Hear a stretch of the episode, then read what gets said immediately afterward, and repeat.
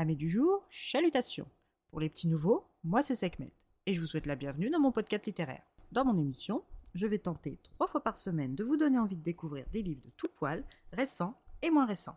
Alors, si ça vous tente, c'est par ici la suite.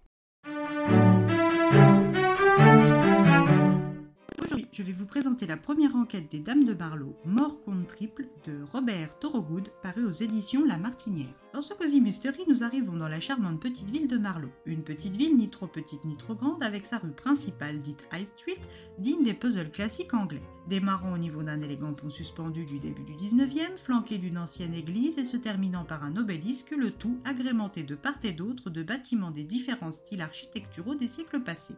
Et pour parachever la carte postale, l'axe entier de High Street est pavoisé de banderoles bleues et rouges produisant le fameux effet boîte de chocolat type des petits villages anglais. Cette ville possède une petite gare de la taille d'une cabane de jardin, un parc d'activités florissant donnant du travail à des milliers de personnes ainsi que deux lycées. C'est dans cette petite ville de province anglaise que nous faisons la rencontre de la première dame de Marlowe. Judith Potts, femme de 70 ans en pleine forme, au caractère bien trempé et très indépendante. Elle aime son célibat et le whisky, ainsi que de se baigner nue dans la Tamise au nez à la barbe des promeneurs badauds et voisins. Après avoir hérité de sa grande maison de style Art Nouveau en 1976, Judith a continué à travailler à créer des grilles de mots croisés trois fois par semaine pour des quotidiens nationaux. Même si l'héritage de sa tante Betty lui aurait permis de ne plus travailler, sa passion pour la conception de grilles est restée plus forte. Un début de soirée d'été ordinaire pour Judith commence et comme elle en a pris l'habitude, elle se dévêtit entièrement, passe sa cape sur elle et part habillée de ses seules bottes en caoutchouc et de sa cape dans son hangar à bateau au fond de son jardin et une fois partiellement dissimulée, se glisse dans la Tamise fraîche.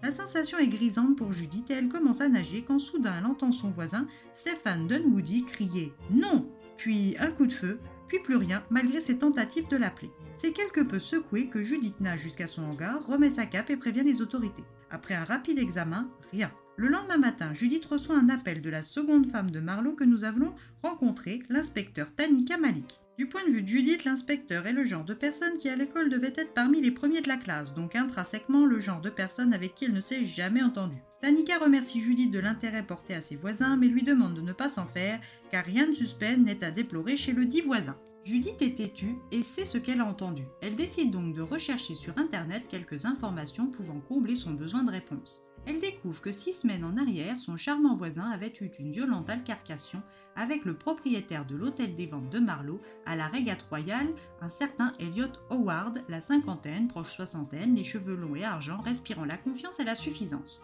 Parée de cette information, elle décide d'aller chercher elle-même des preuves que son voisin a bien de gros problèmes. Quelques minutes auront suffi à Judith pour trouver le corps de Stéphane dans la rivière qui jouxte son moulin restauré, une balle entre les deux yeux.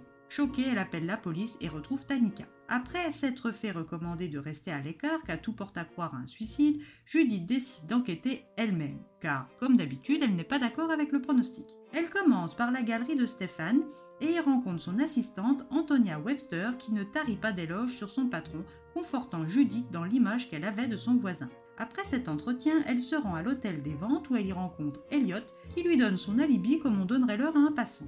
Intriguée, Judith se rend à l'église de Tous les Saints, où Elliot est censé y avoir passé la soirée, et rencontre la troisième femme de Marlowe, la femme du vicaire, Bex Starling dit Bex. À elle deux, elle découvre que Monsieur Howard se savait filmer, confirmant les soupçons de Judith sur son implication. Bex, qui est une femme timide, décide de sortir de sa routine en participant à cette enquête. Après un rapport à l'inspecteur Tanika, celle-ci est appelée sur une nouvelle scène de crime. Le mode opératoire est le même, une balle entre les deux yeux et la présence d'une médaille sur le corps. C'est au détour de cette scène de crime que nous rencontrons notre quatrième dame de Marlowe, Suzy Harris, la doxitaire de Iqbal Kassam, la seconde victime. Tanika doit se rendre à l'évidence, Madame Potts a raison. C'est un meurtrier qui sévit à Marlowe qu'ont en commun ces deux victimes? Que signifient les médailles retrouvées sur les corps? Les dames de Marlowe sont-elles au complet? Et vont-elles trouver la solution à cette énigme? À vous de rejoindre les effectifs pour le découvrir. Une jolie découverte. En amatrice du genre Cozy j'en consomme beaucoup et en trouver un qui sort du lot devient de plus en plus ardu, mais celui-ci en fait partie. Une histoire qui ne perd pas de temps rythmée et agréable, une vraie petite bulle de réconfort. Et petit bonus pour les cruciverbistes, trois grilles de Judith Potts sont à compléter dans le roman avec les solutions en fin. Alors, que demander de plus? Eh bien voilà, j'en ai fini pour aujourd'hui. J'espère que cet épisode vous aura plu et vous aura donné des nouvelles idées de lecture.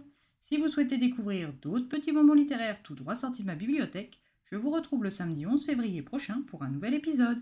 Si d'ici là je vous manque de trop, n'hésitez pas à me rejoindre sur mon compte Instagram, les lectures de Sekhmet. Sur ce, chalut les amis et à la prochaine